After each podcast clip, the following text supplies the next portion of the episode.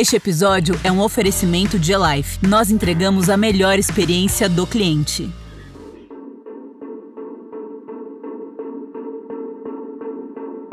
Stranger Topics.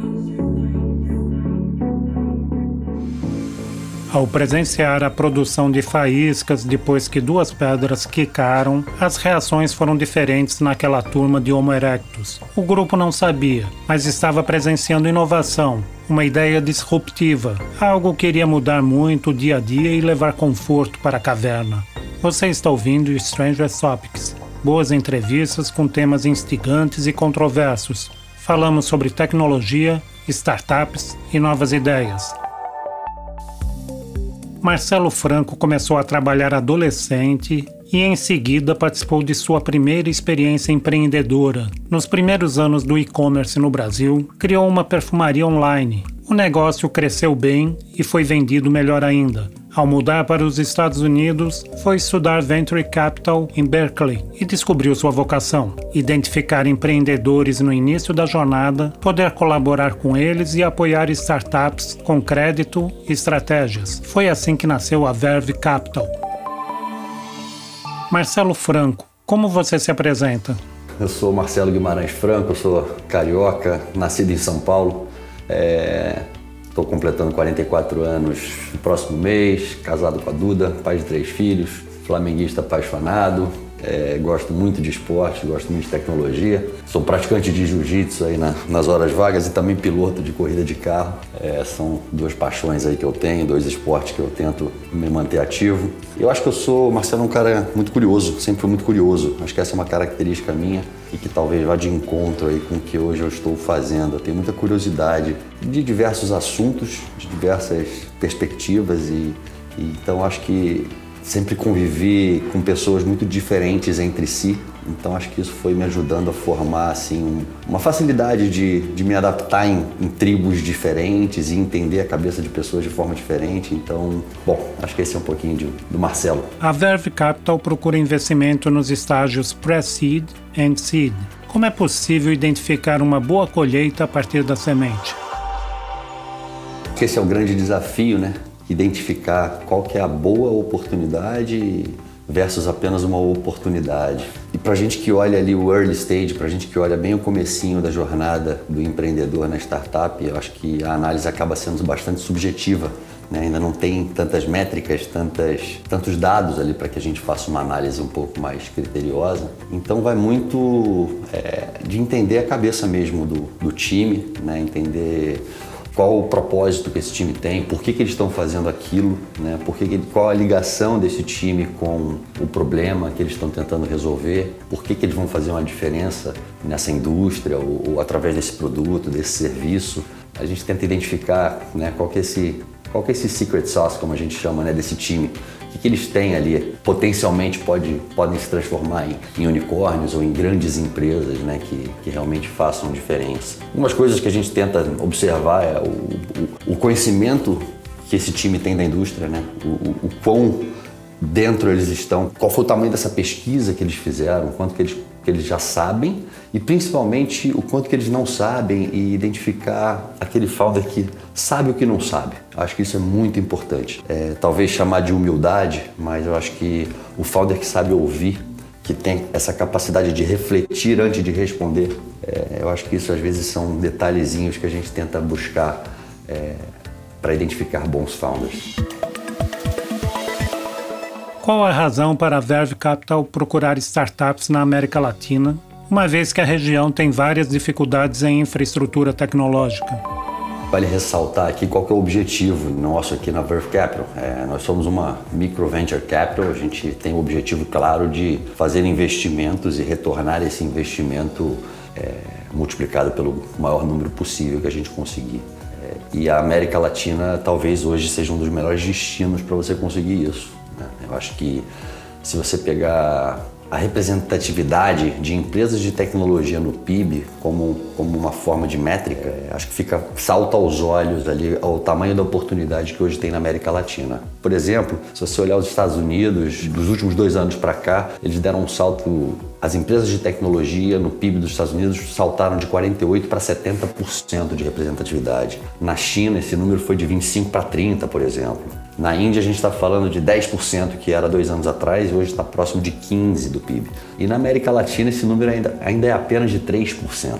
Então, simplesmente comparando com os peers, aí, comparando com as outras oportunidades, os outros mercados, é fácil entender o tamanho do upside que hoje tem no, na América Latina. Além disso, o, o, assim, tem uma, tem uma frase do Peter Diamond que eu gosto muito lá do, da Singularity University, que ele fala que the world's biggest problems are the world's biggest uh, business opportunities, né? Que na verdade nada mais é do que os maiores problemas do mundo também são as maiores oportunidades de negócio do mundo. Então a América Latina por si só, por ter falta de tudo aqui, né? Falta tudo em infraestrutura, é, tem espaço para tudo aqui. E Além disso, eu acho que a América Latina vem se tornando um hub muito importante de digital service provider. Né? Acho que é, o brasileiro é um, é um, povo muito criativo e vem se destacando no mundo. O Brasil, a América Latina hoje faz 250 mil engenheiros por ano.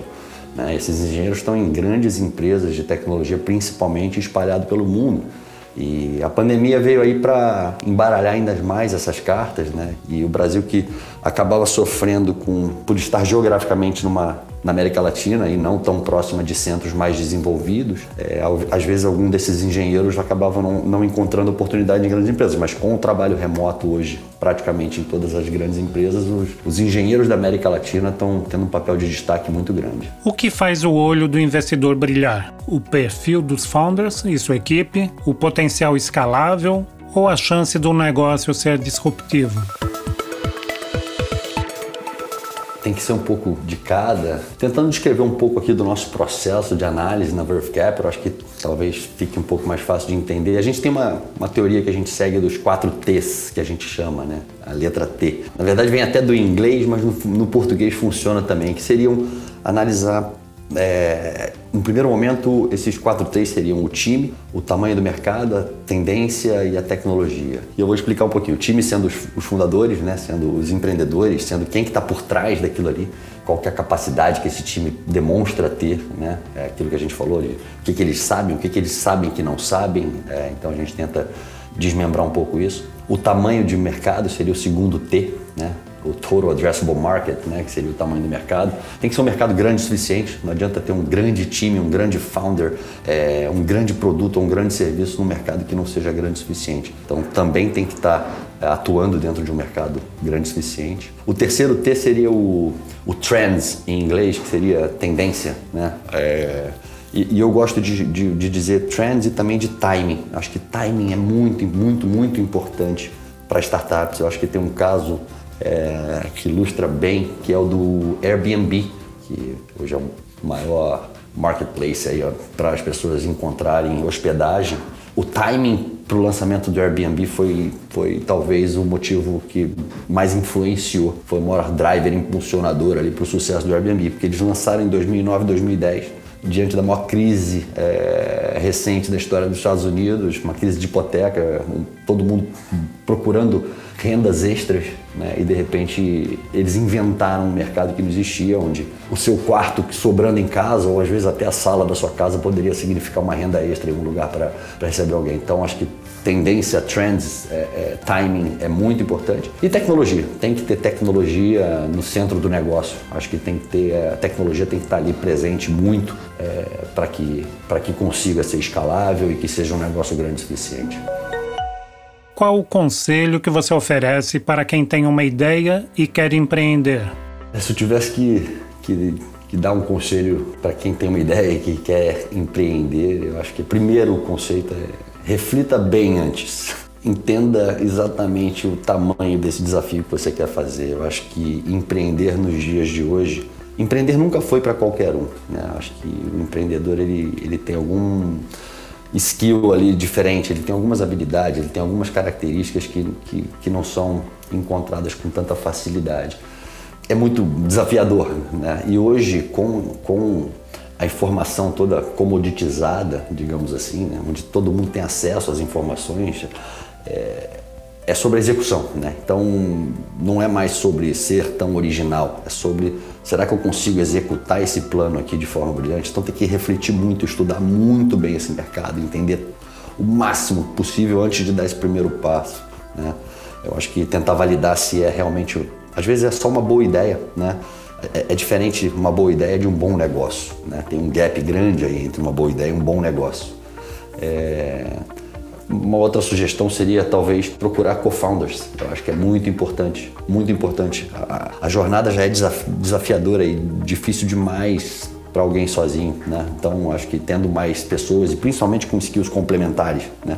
Pessoas que tenham características e, e qualidades complementares às suas. Acho que isso também é bastante importante. É... e já um pouco mais avançando, acho que tomar um pouco de cuidado com os primeiros investidores, né? Os chamados ali family, friends and fools, que são normalmente os primeiros que dão aqueles cheques no começo. Isso depois na sequência da jornada pode acabar causando alguns estragos, né? Assim, o cap table contaminado, como fala, um, investidor anjo que às vezes tem uma participação muito grande da empresa e esse investidor não entende nem do negócio, não participa e, enfim, tomar um pouco de cuidado quando o equity ainda não vale muito, né? E lembrar que você tem que tomar muito cuidado e cuidar muito daquele equity ali, porque é, é isso que vai fazer você depois ter capacidade de trazer é, talentos e, e, e, e conseguir seguir na sua missão. E também que tenha legitimidade, sabe? A gente procura é, identificar pessoas que têm alguma relação realmente com aquilo que eles estão querendo fazer.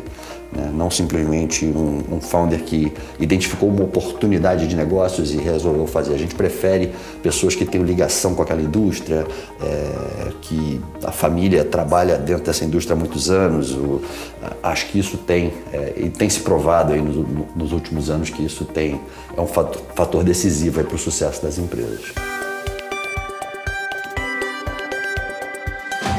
No próximo Stranger Topics, Francesco Cardi fala sobre sua experiência em startups pelo mundo e alguns efeitos positivos da pandemia, como a popularização de tecnologias e as mudanças que provocou no trabalho. O trabalho agora ganha autonomia com novos contratos remotos. A conversa com Francesco Cardi está ótima. Se você marcar Stranger Topics na sua plataforma, será avisado a cada 15 dias. Stranger Topics é um podcast que conta com apoio da eLife e da Buzz Monitor. Nosso foco é em inovação em qualquer área da tecnologia, negócios, sociedade ou filosofia. Nosso contato é strangertopics.elife.com.br. A produção de som é da Sobrado Produtora. Eu sou Celso Calheiros e esse foi o Stranger Topics. Stranger Topics.